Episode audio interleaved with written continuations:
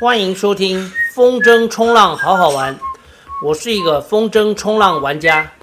这个节目是用来分享好好玩的风筝冲浪运动，以及我生活当中的小故事。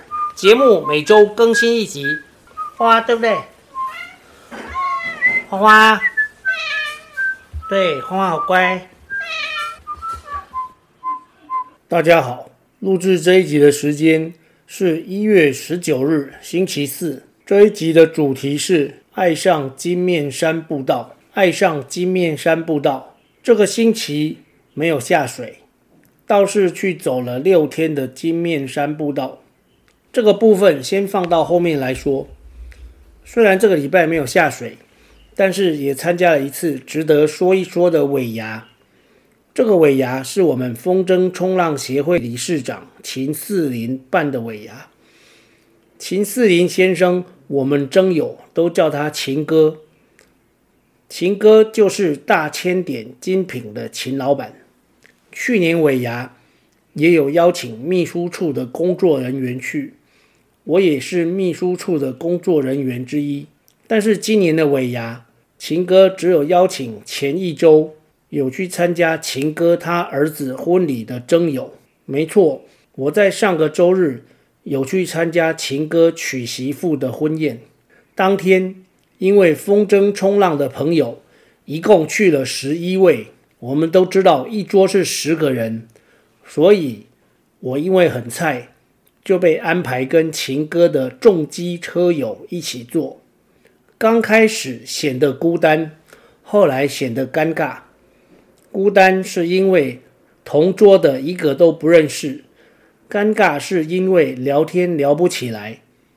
毕竟我只是一个穷酸的退休老师，而坐在我旁边的这些所谓车友，一个个都是有钱到掉渣的大老爷，感觉到完全是不同价值观、不同世界的人，这就是尴尬的主因。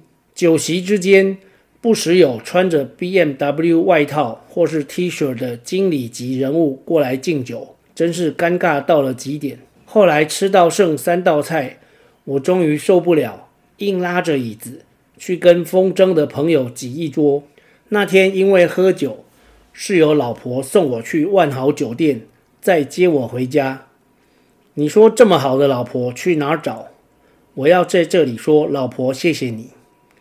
说回星期六的尾牙，尾牙之前，秦老板在会员群组内贴了一个博客来网络书店的连结，内容是秦老板的新书，书名叫《人生流荡品》。博客来介绍的书都会附上完整的序文，我读了一下，有感而发的在群组里回应了一小段。我先念一下序的一小段，再念我你回应的部分。在当铺里，每个星期都会清仓一次，把逾期没有取赎的质借品挑选出来，这一类的东西就叫做流当品。流当品有两个特色：首先，它可能是当铺鉴定错误的物品，也就是赝品或者价值不高的物品。另外一种可能是国宝级或极为稀有的高价精品，因为物主没能力取赎而沦为流当品。成为当铺的流当品，便只有一种命运，就是低价拍卖转售给其他的人。想当初，这些物品曾经被某些人看作是无价之宝，梦寐以求，也曾被精心设计。身列朱门，然而他们最终的命运是流落江湖。人生好像也是这样，初出茅庐的时候，有的人背景显赫，有的人才高八斗，有的人出生之毒，有的人气势熏天。经过了一些挫折以后，就成为了人生流荡品，不但价值打了折扣。气势也降到了谷底，这种人生的起起伏伏，每一天都在当铺里上演。有些流当品有翻身的一日，主要是物品本身就有不可磨灭的缺点。尽管一时蒙尘，明珠终究会绽放光明。很多人在当铺里选宝，就是想在这些流当品里找出遗珠。当然，虽有伯乐，但是能不能成为千里马，全凭实力。上面是我截出一小段情歌新书里面的序。那接下来我念一下我的回应。我在群组里面是这样回的：读完序，我想到王鼎钧的一篇文章，他说了一个故事。一个妇人在倒倒洗衣服时，敲打石头上的衣服，发出相当悦耳的声音。原来是倒衣石下埋藏着一口钟。如果你是一口钟，就算不幸被埋起来，有一天还是会出人头地。就像秦老板说的，流当品，只要不是赝品，是真材实料的好东西，变成了流当品，也会有出头的一天。但是如果玩风筝变成下流品，还是要小心上岸的呀。不过到目前为止，一百四十五人的会员群组里，并没有任何人给我回应，有可能是看书的人不多吧？我想。好的，现在来说说金面山。几年前，老婆就跟学校里的同事阿珍好上了，好到什么程度呢？每天会约上班前踩飞轮，在新湖国小。有飞轮教室，一大早教师可以使用。我们结婚二十七年，我一直很遗憾没有能够影响老婆养成运动的习惯。现在出现了一个阿珍，愿意每天陪老婆运动，而且他们感情好到每天晚上都要用视讯聊天。这一切我看在眼里，笑在心里。当然，完全百分之百支持阿珍跟老婆的体能活动。阿珍住内湖，家附近有一个金面山步道。阿珍从小爬到大，他也带老婆去爬了几次。我说的是我的老婆，阿珍是女生，她没有老婆。当时我看到金面山大岩壁的相片，心里有点兴趣，想要利用没风可以玩。天气又适合外出的日子，去金面山走走。这个第一次就是上星期五。我念一下我星期五的脸书给大家听。一对夫妻站在金面山步道入口，老公在抽烟，老婆大声叨念着：“够假婚，够假婚，爬山假婚，你敢爬去？”老公没敢搭腔。我迅速穿过这对怨偶，后面又传来这女人的声音：“你看，你看，人请牵拖落来爬山，你吼！”今天的金面山步道快闪活动，配合停车一小时内结束。从登山口到论剑亭花了二十分钟，下山比较久，花了二十五分钟，其中包含了看猫、撸猫，还有沿途拍照。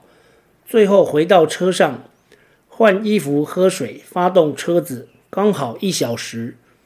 虽然是第一次来，但已经把金面山步道列为有氧训练的选择之一。另外，这双要价三百九十元的母子鳄鱼第三代歪拖，具有极佳的防滑性能。以前跑马拉松就穿这款。现在每天跑五千也是穿这款，没接业配，但也诚心推荐。这个是星期五。其实我只有星期五跟星期六两天是穿歪拖，因为后来天气冷，我就没有穿。好，我再读一下，哎，星期六的那一篇，这是星期六的脸书。昨天下山前，对着虎斑丢下一句：“我明天带罐头来给你吃。”所以今天又来了，而且刷两趟，顺时针爬一趟，再逆时针爬一趟。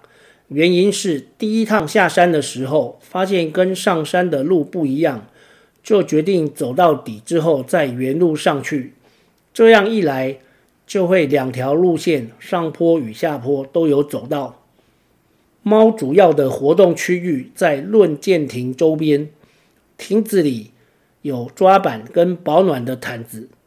猫一共有四只，三只虎斑，一只黑猫。